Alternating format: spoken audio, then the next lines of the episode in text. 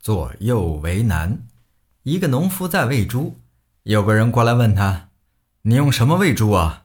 农夫回答说：“我用吃剩的东西和不要的菜皮。”那人说道：“我是大众健康视察员，你用营养欠佳的东西去喂大众吃的动物，这是犯法，罚你一百元。”过了几天，又来了一个穿着整齐的人问农夫：“哦，多么肥的猪啊！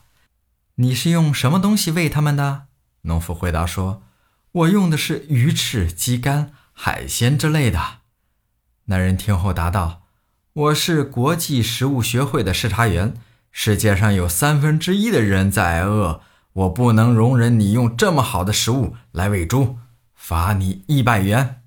又过了几天，来了三个人，和前两个人一样，靠在猪栏上问：“你用什么喂猪啊？”